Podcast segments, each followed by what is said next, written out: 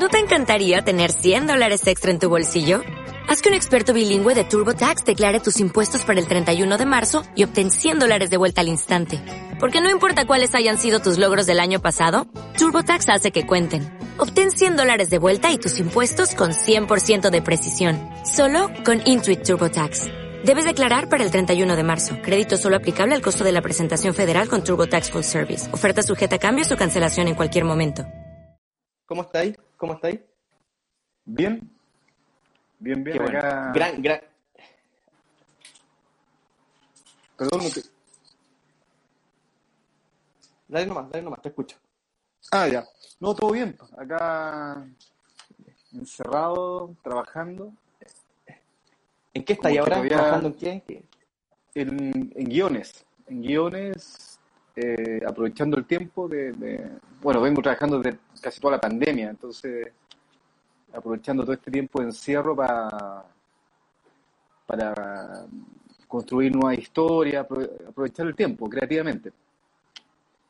Creo, creo, creo que está lo, quizás lo bueno que nos, que nos pudo dar dentro de todo lo negativo la, la pandemia es, es quizás eso, estar en casa, desarrollar un poquito de cosas entre el tiempo que uno está encerrado, eh, de- de que la mente estalle en ideas, anotar y quizás claramente como tú, director, quizás ahí, ahí es donde te apuntas a, a desarrollar nuevas ideas.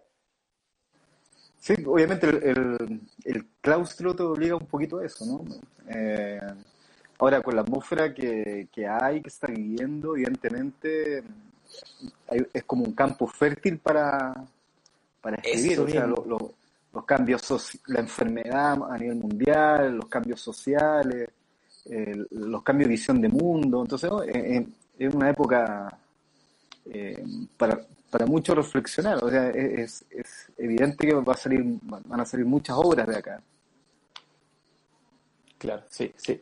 Oye, Jorge, si, si vamos a desde, desde el comienzo a lo que, a lo, a, a lo que es tu carrera. Comencemos por, por tu gran ópera prima que vemos en, en- en tu fondo, Ángel Negro, la primera película de género, slashers, exacto, eh, que, eso, con eso te, tu nombre se catapultó a, a- festivales, a, menciones hon- hon- honoríficas, eh, en todo esto, ¿cierto? Sí, bueno, fue la, la, la película que, que marcó mi carrera, eh, fue el comienzo, fue una película que se armó eh, dentro de la universidad, yo estaba estudiando, terminando la carrera de cine en la Universidad Arce, cuando surgió la película, ¿no? Partió como un argumento de un cortometraje y finalmente se terminó en, en un- evidentemente en una película, un largometraje que pudimos eh, comercializar, llegar a los cines y finalmente de alguna manera inauguró el, el género de terror acá en Chile y también impulsó como una nueva camada de, de cineastas latinoamericanos en el género, como, es como las obras... Ahora yo me he dado cuenta del tiempo, ¿ah? en ese momento no tenía idea, yo lo hice solamente por pasión eh, y ahora nos damos cuenta que una película fundacional del género latinoamericano después de, de varias e- décadas, varias etapas del cine de terror latinoamericano, esta película vuelve a inaugurar, a, a reinstalar el cine latino Uy, de género a- te- a te nivel estoy- nacional. Te estoy perdiendo mucho, Jorge. La, la conexión está, creo que no muy buena. ¿Ahí está bien o no? ¿Me perdiste? No sé si. Sí. Sí, no, yo, yo te, te logré escuchar, pero muy metalizado y a ratos te ibas cortando. ¿Tú me, ¿Tú me escucháis bien a mí? Te veo perfecto, te escucho perfecto. Ya, ya, perfecto, ya, démosle entonces, estamos bien. Oye, sí, eh, eh, es cierto, yo creo que fuiste un, o sea, eh, no, no, no creo, fuiste el pionero en, en la industria eh, chilena y latinoamericana en llevar un género, un género eh, explotado por los yanquis, explotado por, por, por todo el mundo, eh, y faltaba acá, y yo creo que con Ángel Negro no hay ni una duda que, que, que, fuiste el pionero y vaya a estar en, lo, en, en, la historia del cine latinoamericano como, como con Ángel Negro hacia adelante. Después claramente vinieron más eh, eh, eh, colegas argentinos para hacer quizás colgarse con, con Ángel Negro, ca- casi como su, su, su caballito de batalla para poder tirarse a este mismo género. Puede Fede Álvarez en Uruguay, quizás Andy Muchetti, no lo sabemos en, en Argentina. Sí, o sea, sin duda, eh, si bien ya había muchos colegas, yo tengo amigos cineastas que ya estaban trabajando sus películas por ejemplo, en Argentina, eh, como el productor Hernán Moyano, que es uno de los productores más importantes y director también y guionista de, cine, cine argentino, Hernán ya venían trabajando con un grupo de amigos, pero eh, claro, ellos jamás esperaron que en, que en Chile se, podía hacer cine latinoamericano y cuando vieron en Mar del Plata, cuando me, ayudaron, me, seleccionaron, ese festival, ellos, ellos literalmente quedaron para adentro. De hecho, nos fueron a buscar después a la salida del cine, a hablar. Eh, y eso los motivó para continuar y seguir luchando por hacer un cine en Latinoamérica. Y, bueno, y ahora evidentemente ellos, reconocen como, eh, como esta película como, como una obra que los estimuló en, seguir construyendo cine fantástico. Aunque esta no es tan fantástica, esta, es más terror. No, no, no, pero. Terror cotidiano, o sea, de hecho, ahora verlo ahora es como. O sea, no puede ser más un reflejo de la realidad, no tiene nada de fantástico. Eh, eh, eso, eso, eso, es muy cierto, claro, pues se pueden colgar toda la gente que nos está viendo en Onda Media, en Onda Media están la mayoría de los films de, Jorge, eh, está, está Ángel Negro, está Sangre Eterna, está Solos, está Suspiro del Bosque también, Onda Media que, que, es una plataforma muy buena, sobre todo para el cine nacional, donde hay muchos, muchos films. Em, Jorge, colgándonos de lo mismo, quizá a lo que a lo que a, lo, a estos muchachos de Mar del Plata, de Argentina, le, los catapultó, le dio la idea de generar el cine de género. Eh, para ti, ¿quiénes, quiénes, ¿quiénes influyeron? ¿De dónde nace tu, gusto a, especificarte por un género? Bueno, yo, yo soy un personaje alienado. Tienes que tener en cuenta que yo viví mi, infancia y, la mitad de mi adolescencia en dictadura. Entonces, todo lo que, eh, lo que yo me cultivé fue de la televisión y el cine comercial que llegaba a la sala. O sea, el cine chileno no existía y menos cine latinoamericano. O sea, con una película latinoamericana llegar a, a la sala de cine era algo, era muy difícil, por lo cual yo absorbía mucho del, del cine que daban y todo editado y, doblado y, y todo en, en, los, canales de televisión, ¿no? en, sus funciones de cine, que era tarde de cine, cine tras noche, cine medianoche y, y las películas de terror baratas o películas muy antiguas de terror que quedaban en, el canal UCD, en la señal en ese tiempo era el canal 5. Entonces, yo absorbí todo eso eh, y fue como mi, mi, mi, gran influencia, ¿no? Ahora, después con el tiempo cuando llegó el video rental, el, arriendo de películas, eh, que fue ya adolescente, ya ahí me volví loco, o sea, ahí tuve la oportunidad de, de descubrir autores, porque yo comencé por mi propia cuenta, ya adolescente, a jugar a hacer películas sin cámara, de hecho no tenía ni siquiera cámara, yo jugaba que hacía las películas. Eh, Perfecto, ya. Eh, me fui a, descubrir quiénes eran las personas que hacían las películas, y así fui a, la biblioteca, en ese tiempo sí, a, las bibliotecas, eh, y encontré un libro que me cambió la vida que se llama El cine según Hitchcock. Un cine, un libro, una conversación que tuvo eh, François Truffaut, uno de los grandes cineastas franceses, que descubrió que Hitchcock era un cineasta autor en los años 60 y, y tuvieron un diálogo donde, donde hablan del cine, ¿no? en, toda su forma. Eh, y ahí descubrí que había la figura del director. ¿no? Y después, eh, eso me, me, ayudó, por ejemplo, a, elegir las películas de arriendo y trataba de, investigar sobre eso. Eh, entonces, de alguna manera me, cultivé mucho sin, sin, por, una pasión, así, no es que tenía pensado convertirme en un cineasta, era, era, era una cosa impensada, era, un, algo... Era un pasatiempo, un hobby, algo que tú... Claro, me fascinaba. De hecho, yo después cuando llegué a la universidad me puse a estudiar periodismo, porque ah, yo vi... para mí era imposible soñar con estudiar cine, porque yo vengo de una clase media, de una clase media trabajadora, que era mis, padres no tenían ningún vínculo con el arte, no tenían ningún, tampoco no, tenían medios para, ni siquiera comprarme una cámara, eh, por lo cual eh, yo dije voy a estudiar una carrera convencional, que era lo que me tocaba, tuve la, suerte de estudiar periodismo, pero al estudiar periodismo me fui dando cuenta de que el cine era lo que más me gustaba y ahí un profesor me indicó que se están abriendo las escuelas de cine eh, ¿No terminaste la carrera de periodismo? No, no. Un profesor me recomendó y yo creo que me dio un paso muy bueno porque yo cuando llegué a la universidad agarré las cámaras de la universidad y hacía documentales, hacía mis propios cortos.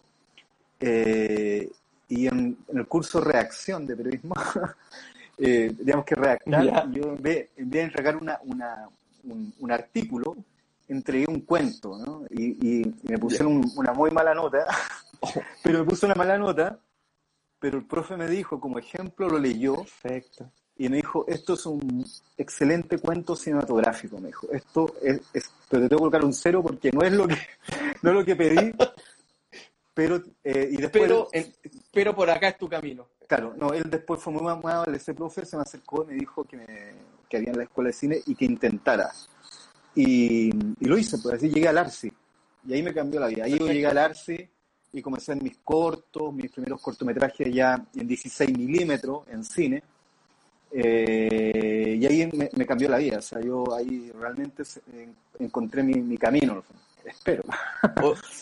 no, no, no, no, por favor, no, no, no, creo que esté en duda. Oye, Jorge, eh, ¿te acordáis el nombre de, ese profesor? De ese profesor que te... No, ¿sabes que no? No, no. No, porque era, un curso de reacción. Eh, y como estuve tampoco, yo estuve solamente dos años en la, en, la carrera de, de, periodismo, por lo cual el segundo, el segundo año tuve reacción y no, no supe más de él, no supe más del profesor. que si, si, si por ahí me ve, sería bacán. mandémosle saludos. Sí, sí, tuve profesores que me influyeron mucho. ¿ah? De hecho, eh, eh, sí tuve un profesor en el, en, el, en el colegio que también me castigó porque me encontró. ¿Profesor de historia? Profesor, historia, exacto. El profesor de historia, que lo he contado varias veces esa anécdota porque gracias a él terminé haciendo caleuche. O sea, me castigó porque tenía puros monstruos que había dibujado en mis cuadernos. Entonces el castigo era investigar sobre la mitología chilota. Y ahí eh, eh, me volví loco con la mitología chilota, eh, sobre todo con la mitología Queleuche, y terminé haciendo después, muchos años más tarde, la película. Y resulta que cuando la estrenamos hicimos un preestreno con la Cata Saavedra y Jorge Yáñez, hicimos en, en Chiloé, y se, y se acerca un caballero, y me dice, ¿te acuerdas de mí? Y ahí lo miro y dijo, oh, mi profe, y era chilote. Entonces, como que me sentí un poquito manipulado, pero una buena manipulación, una buena influencia para, eh, eh, incentivarme a descubrir también eh, lo que me encanta a mí también, que es la, la mitología y, la, y la historia nuestra, ¿no? Entonces, de alguna manera, es increíble como un profesor te puede, te puede cambiar la perspectiva de tu vida es, muy grande lo que estás diciendo porque tu, tu carrera, eh, sin, desmerecer tu, tu, tu talento, se, se, se, se, debe quizás a, a, profesores, a los que te dijeron por aquí, anda por acá, por acá, por acá. Entonces eso, eso es muy grande también, es muy valorable. Jorge, te, quiero, te quiero primero em, eh, eh, destacar por lo que estáis diciendo, porque normalmente este, este medio, el séptimo, el octavo arte, eh, son normalmente estás por pitutos o, por gente con grandes recursos. Eh, valoro lo que estáis diciendo de que eh, vienes de una clase media trabajadora y, y, todo lo que has hecho es a punta de esfuerzo y a tu gran talento. Entonces eso es muy meritorio porque no solamente has hecho una o dos películas, has hecho, tienes una carrera muy, muy grande alrededor de un propio género y ya con eso se, da, se da en cuenta de que en Chile se pueden hacer cosas. Sí, o sea, yo, mira, yo no creo en el tema del meritorio. ¿eh? eh no me gusta esa palabra porque se presta para otras cosas. Lo que sí es importante, yo creo que yo creo que se muestra lo importante que es la educación y lo importante que son. O sea, yo digo, tuve la suerte de estudiar y encontrarme con profesores que me guiaron. Así, fue, obviamente que mis padres me estimularon y me ayudaron. De, hecho, mi, mamá fue, una de mis primeras productoras, me ayudó mucho. Eh, eh, pero en el fondo, eh, estos profesores fueron los que me dieron la visión, ¿no? Estimularon a un niño a soñar, ¿no? O, a un joven, a un adolescente que se lo cuenta ahí que está que como que está medio perdido, porque viene este chico de negro que dibujaba monstruos, hacía cosas raras. Eh, y, claro, me enfocaron. Y obviamente llegó a un lugar, tuve la suerte, porque llegué a una universidad que desapareció, que es la Universidad Arce, donde ya encontré maestros. O sea, tuve la suerte de tener profesores como Raúl Zurita, eh, Pedro Chas, que es uno de los más grandes documentalistas, montajistas y cineastas chilenos. Uno de los más grandes. sí, señor. Elvio Soto, Elvio Soto, que también uno de los maestros, maestros de cineastas, eh, que fue mi, profesor guía en, en, último año, en mis cortometrajes. Oye, Jorge, te quiero, te quiero llevar a Caleuche. Sí, te quiero llevar a Caleuche. Yo recuerdo, eh, recuerdo que cuando tú ya tenías en, en, idea de, hacer Caleuche, dijiste en un par de entrevistas que tú pretendías de que esta fuese el Señor de los Anillos de Latinoamérica. Sí. Recuerdo haberlo eh, Sí, o sea, era una película ambiciosa eh, y iba para ese camino. Iba para ese camino. De hecho, sí, ¿cierto? Eh, el, el, primer productor ejecutivo era nada menos que Guillermo el Toro. Exacto, a eso quería apuntar, sí. Pero ahí me encontré con la realidad también, que, que a veces el cine es más negocio que cine. Eh, y claro, y a medida que el proyecto es más grande, hay más intereses de quienes están detrás de la película. Por ejemplo, en esa película hay mucha coproducción. porque eh, no solamente con los fondos que pudimos obtener en Chile eh, eh, se podía hacer la película, por lo cual tuvimos que hacer una coproducción internacional y al involucrarse muchas personas comenzó la lucha de poder entre ellos. ¿no? Y, ahí lo menos que importa es la película, eso es lo duro de la realidad, por lo cual Caleuche fue bastante dañada por eso. Y eso, y eso hizo que, además de que se saliera Guillermo Toro el proyecto, también hizo que la película se tardara mucho en realizarse. Yo, sí, se demoró alrededor de, siete años en realizarse.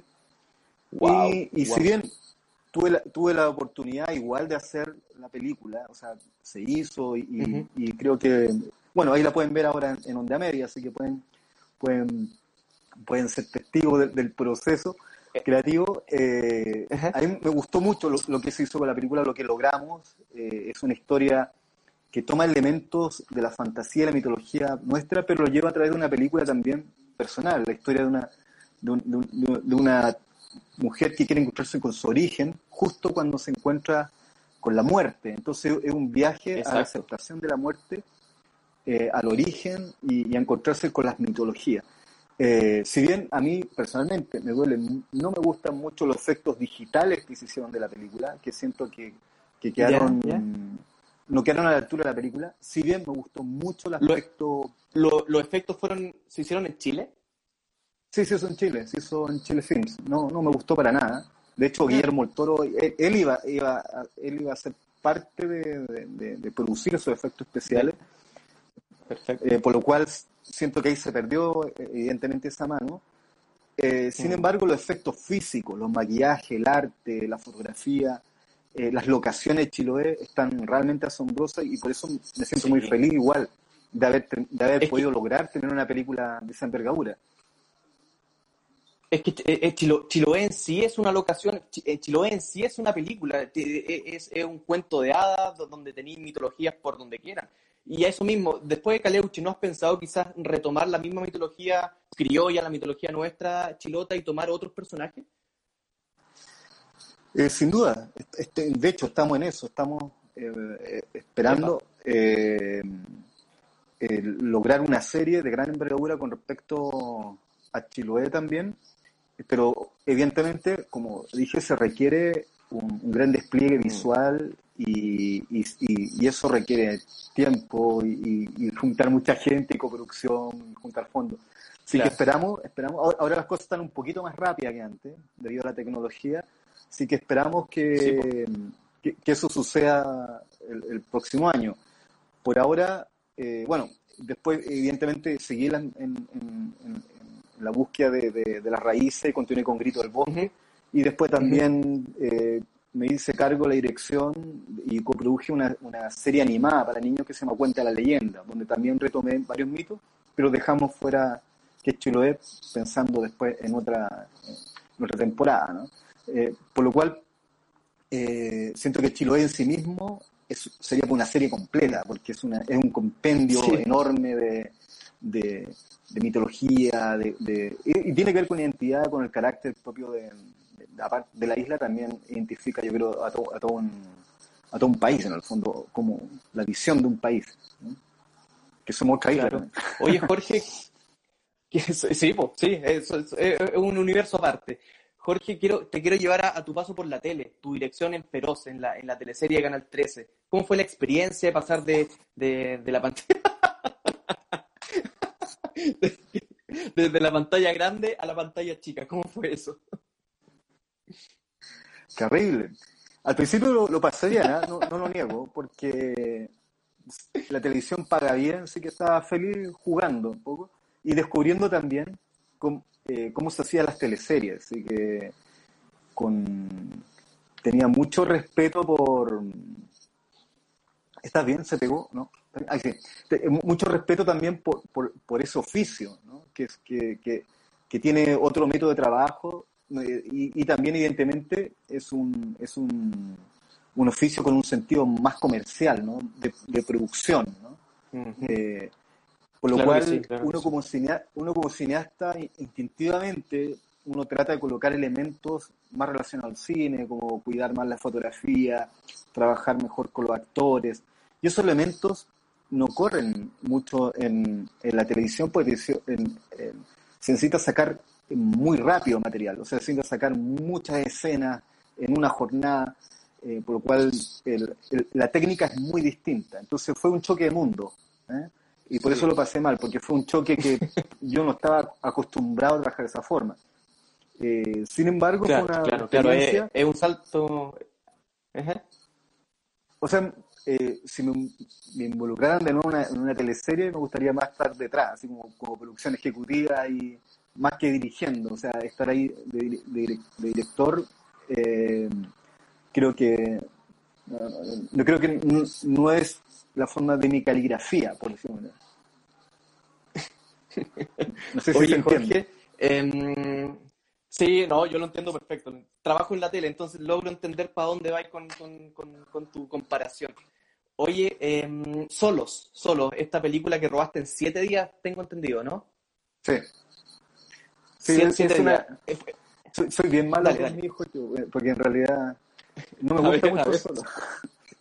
no, es, que solo, fue una película que partió como un demo.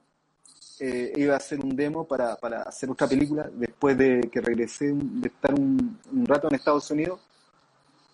Eh, con la película, la idea era hacer un concepto para una película más grande, ¿no? sobre zombies y pandemia. O sea, Estamos hablando de 2007. Mira, mira. Eh, como yo nunca, había, yo nunca había tomado una cámara digital, yo eh, había hecho mis películas en cine. Eh, Perfecto, Por lo cual me sentí muy liberado, o sea, como que estaba con la cámara, podía moverme para todos lados. Y decidí, y me fui en volada. Entonces, en vez de entregar un demo, hice una cuestión como de 20 minutos. Y eso le gustó mucho a mi manager en ese tiempo, que era nada menos que el manager de, James, Wan, el, director de, El Conjuro. Grande, ya, perfecto. Eh, claro. Sí, sí. Eh, y él le gustó tanto que se lo mostró a otros productores del género muy conocidos eh, y, compraron la película. Entonces, esos 20 minutos los tuve que alargar como sea. Por eso fui en siete días, porque lo alargué ah, y finalmente terminó como una película de zombies estrenada por Lion Gates en Estados Unidos. Y después de... Eh, yo, ¿eh? Dime. No, no, es que yo, yo, yo valoro, valoro mucho solos eh, por, por, lo que estáis diciendo, porque creo que es un experimento, quizás como tú, quizás no, no, no, no llega al top, al top, pero creo que, que cumple bastante con el género del, del, del, del zombie, del horror, de lo, de lo, de lo que nos estableció Romero en, en, en, su, en su idea y los parámetros de los zombies.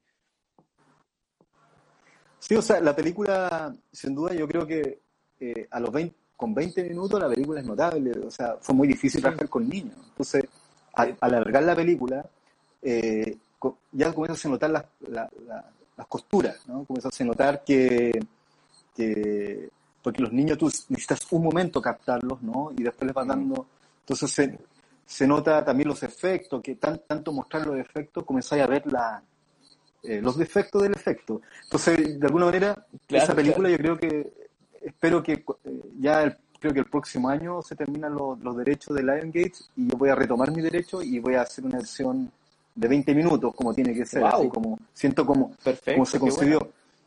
Sin embargo, la película, verdad, ha, tenido su. Así como a ti le buscas el valor. Hay, hay gente que realmente le gusta mucho la película por, por, por, el concepto de los niños, eh, el concepto también donde los zombies son. El medio spoiler, pero los zombies son buenos y, el ser humano es más brutal que los zombies.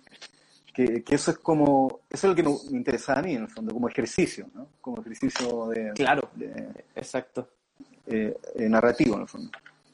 Oye, Jorge, por ahí leí de que estaba en guion de eh, Sangre Eterna 2. ¿Eso es cierto? ¿Se estancó o sigue? No, sigue. Lo que pasa es que, como digo, es tan difícil mm. conseguir la coproducción y, encontrar los productores correctos para tu película. Sí,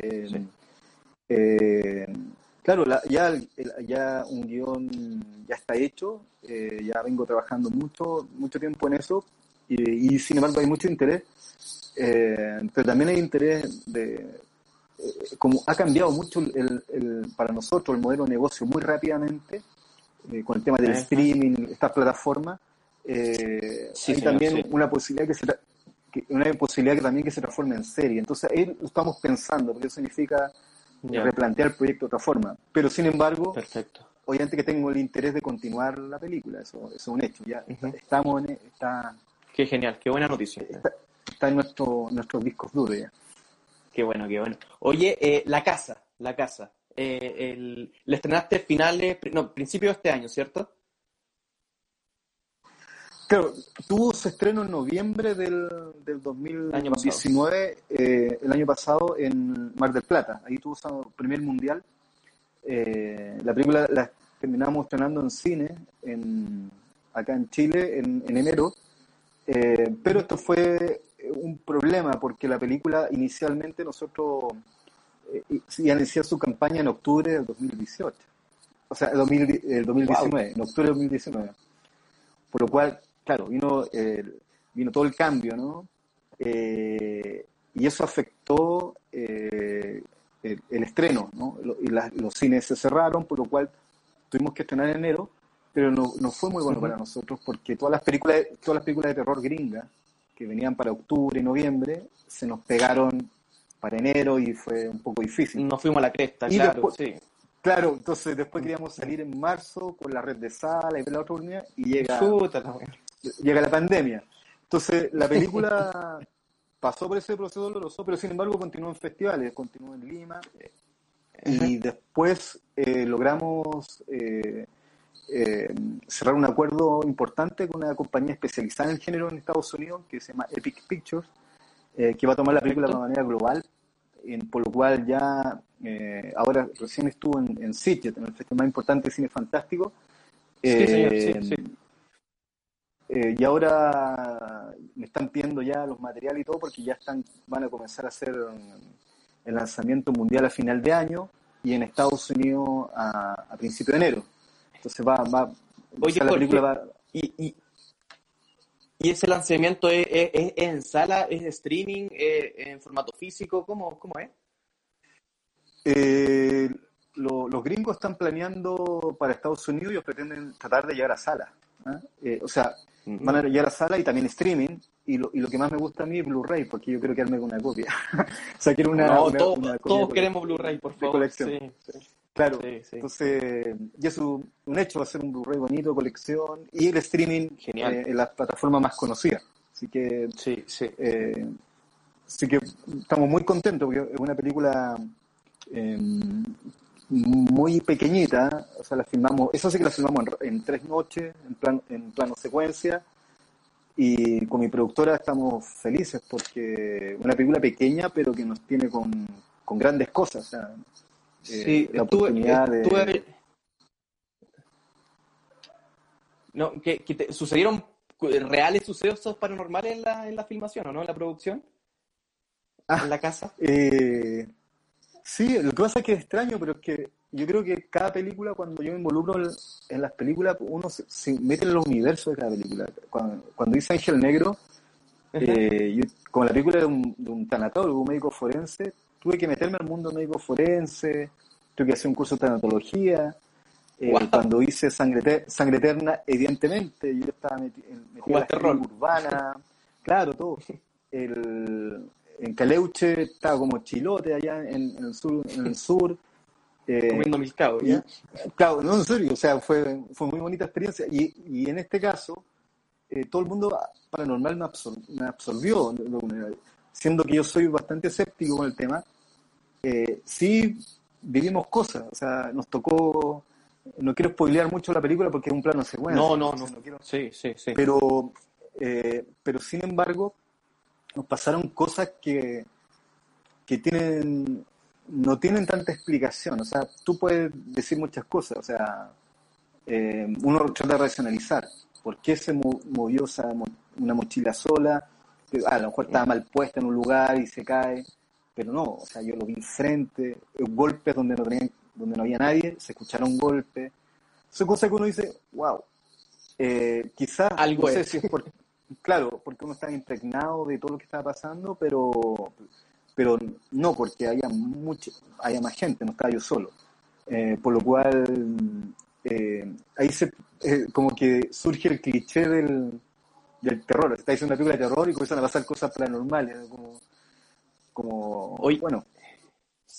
Jorge, eh, ¿qué, ¿qué, opináis de, del, cine de género? tenemos a ti como, como referente del cine horror, terror, eh, Ernesto Díaz Espinosa, quizás artes marciales por lo que ha hecho con Marco Saror, eh, quizás Nicolás López con sus comedias románticas.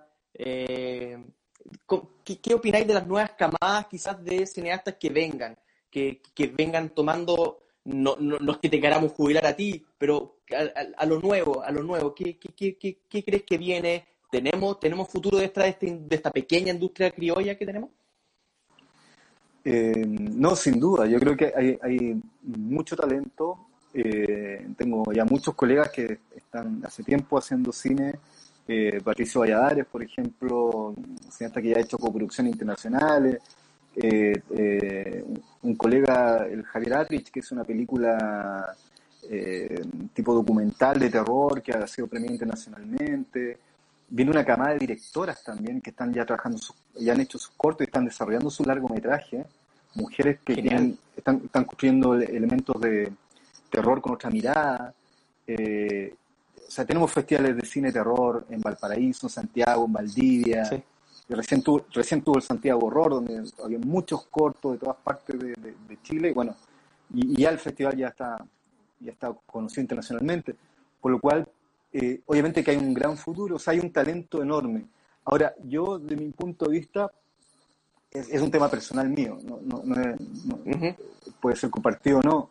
Eh, realmente yo no, me gusta mucho escribir en el cine de terror así como militante del cine de terror, claro, sino eh, las películas que yo realizo finalmente eh, son películas, yo creo que la más, la más de terror que he hecho ha sido La Casa, y, Ángel Negro, de alguna manera, como que se unen esas dos, eh, son bastante híbridas. No consigo las películas realmente como género, no, no, no me dejo, eh, no me rijo tanto por una estructura tan estricta narrativamente o tan fiel al género, como ha pasado que, que como muchos productores pensaban que yo hago cine terror por solamente hacerme conocido, para vender películas, porque si se comercializan, entonces te piden cosas, te dicen, hazte este tipo de terror, coloca este elemento, coloca esto, y no me, no me interesa. A mí lo que me, lo que me importa es tratar de contar una buena historia con los elementos que tengo. Eh, ahora, que mi paleta de colores sea muy similar a una película de terror, eh, es lo que me gusta y me siento cómodo por eso, cómodo por eso. O sea, como que eh, para mí Ángel Negro es una historia de amor, pero se ve como de terror, se ve como un slasher, como un diálogo, películas que yo absorbí cuando adolescente, pero sin embargo una película que habla de otras cosas, son películas que, que yo quería expresarme, en el caso La Casa, por, e, por... más evidente. Perfecto. Por ejemplo, hablamos de James Wan hace un rato.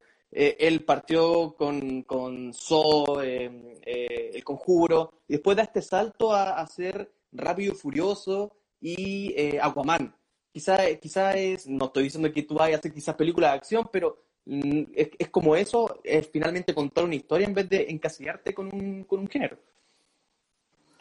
Sin duda, yo, o sea, en el fondo a mí me gusta contar historias, me gusta me gusta construir imágenes y a través de las imágenes contar algo. Eh, se me da la, tengo la, cuando tengo la oportunidad de hacer una película, trato lo posible, con todas las limitancias que hay, que, las películas son súper complejas, no, dependen mm. de, presupuesto, de tercero. Eh, eh, hay, momentos que, que, uno tiene una oportunidad también de hacer proyectos, o sea, de, de dirigir o no proyectos comerciales. Obviamente, eh, yo no reniego no de que si me ofrecen hacer como una película de, tipo superhéroe, la haría.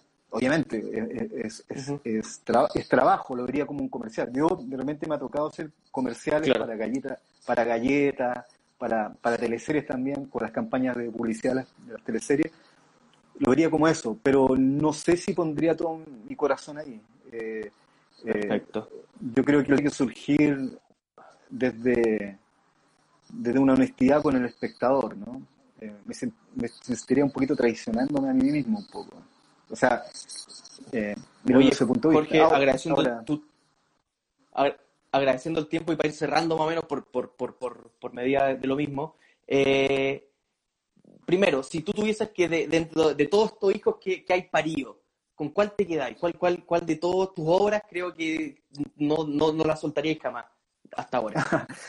es difícil, pero eh, uno mm. siempre se queda con el último.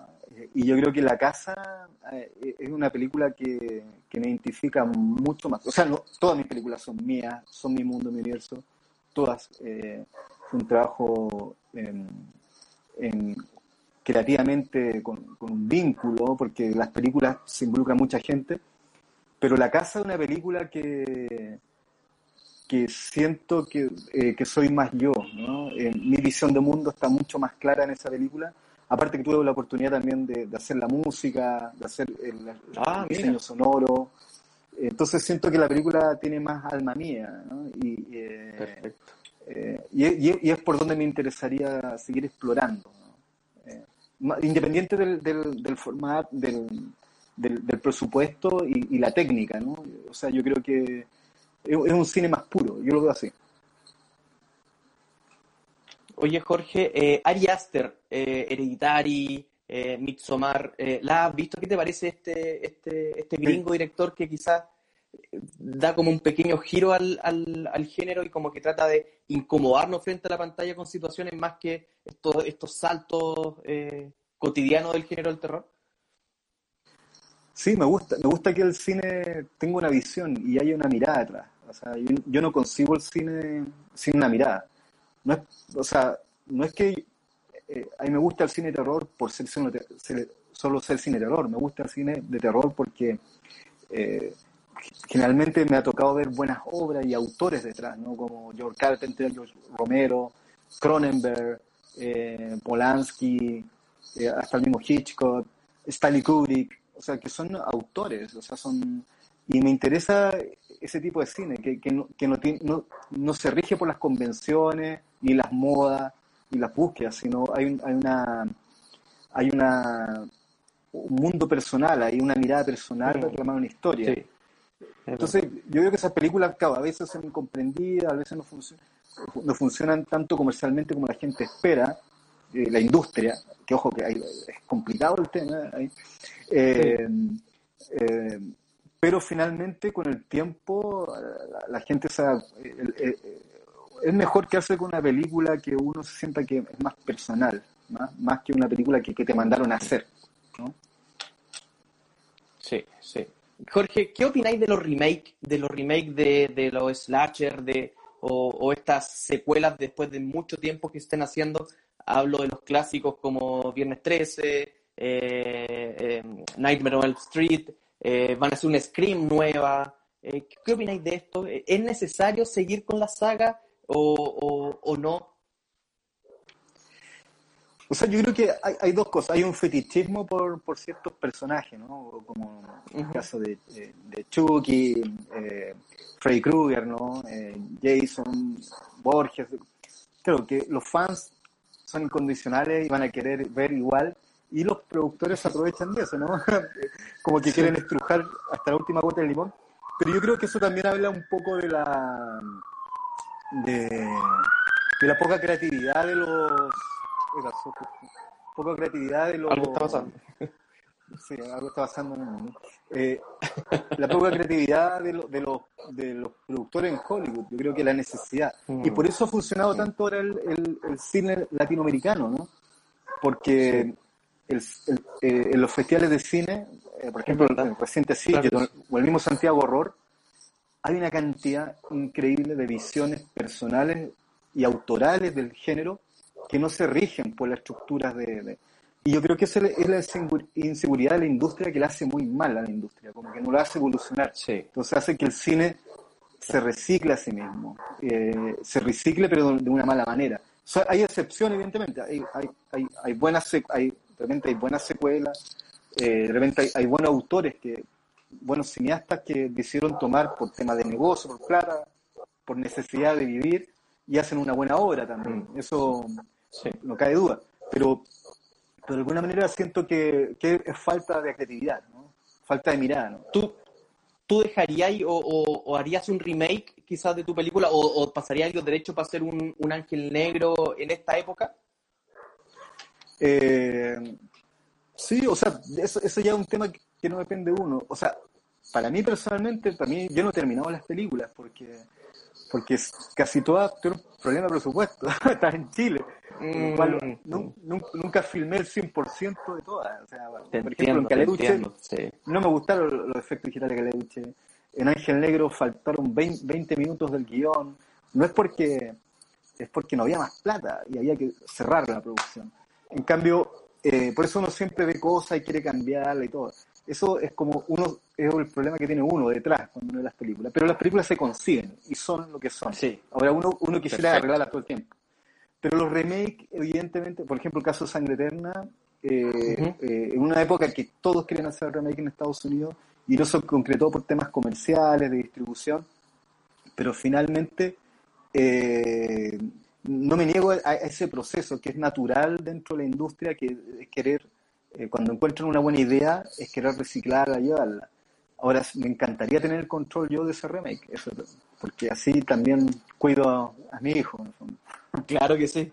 Oye, Jorge, ¿qué, eh, para ir cerrando ya, ¿qué, estáis viendo? ¿A quién estáis siguiendo? ¿Algo en streaming? ¿Ando en Netflix, Amazon, eh, Apple TV? o, algún, o algún director o algo que quizás tú digas, ojo ahí, por aquí podría ir algo nuevo, algo distinto?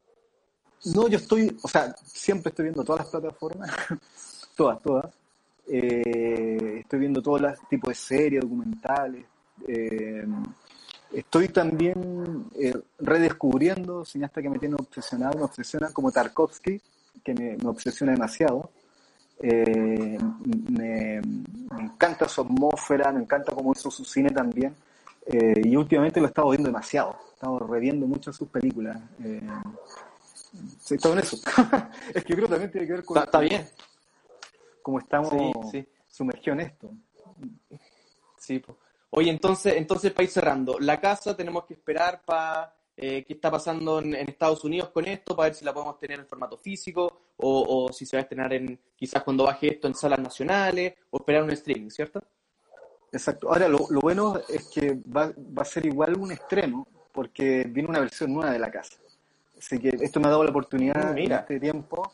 Entonces va a ser una versión que está, me gusta mucho como está. Así que ahí vamos a avisar de ese estreno. Eh, seguramente va a ser a fin de año. Eh, y, y, obviamente que vamos a aprovechar toda esta plataforma. Y también, ahora que está Halloween, ahora están mis películas ahí en onda media, así que aprovecho para pasar el dato. Pueden verlas gratis. Eso, sí, sí, sí. Así que para que puedan disfrutar terror nacional. Eso, eso, hay, hay, muchos que todavía no conocen Onda Media. Eh, Onda Media es una plataforma, que una aplicación, o la puedes ver directamente en el Smart TV, ondamedia.cl, y ves eh, gratuitamente películas completamente nacionales, documentales, series, film, de todo. Claro, y, están en una calidad increíble. O sea, por ejemplo, nosotros, las versiones de las películas mías que estaban en cine, ahora están en, en, en versión Full HD, por lo cual pueden ahí ver Ángel Negro en la versión remasterizada, Sangre también. Que hay muchas, muchas de, bueno, Ángel Negro y Sangre sobre todo están pirateada, muy mala calidad, así como pedacitos en YouTube, en todos lados, pero horrible. Y a- ahora tienen la oportunidad de verla ahí gratis más encima. Eh, Sí, eso es- ¿Cómo no, fue? no hay excusa ahora. claro, cómo fueron concebidas, así en, directamente desde el negativo. Oye, Jorge, agradezco tu tiempo, la buena onda, la disposición, hablamos de todo. Eh, muchas gracias, de verdad. Ok, no gracias a ti, fue muy entretenido. Así que saludo a todos los que están Vale. ahí colocando cositas. Listo. Que estés muy bien, Jorge. Chao, nos vemos. Chao, chao.